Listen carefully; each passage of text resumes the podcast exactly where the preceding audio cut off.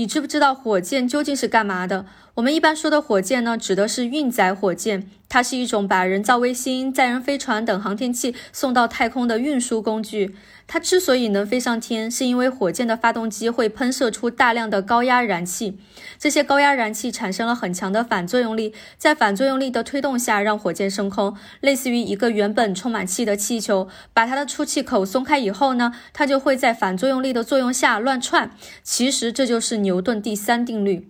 火箭一般都是分级的，每一级都有独立的发动机和燃料，它会一级一级的工作。每一级的燃料消耗完以后呢，就会自动脱落，下一级再接着启动工作。它会一边飞一边扔装备，这样的目的呢，是为了扔掉多余的质量，让机身变得更轻，从而减少燃料的消耗。最后呢，由最末级火箭把航天器送到既定的轨道。火箭残骸有的会掉回地球，有的会被烧毁，有的会成为太空垃圾。当然呢，像 SpaceX 也实现过火箭的回收，这就是火箭啦。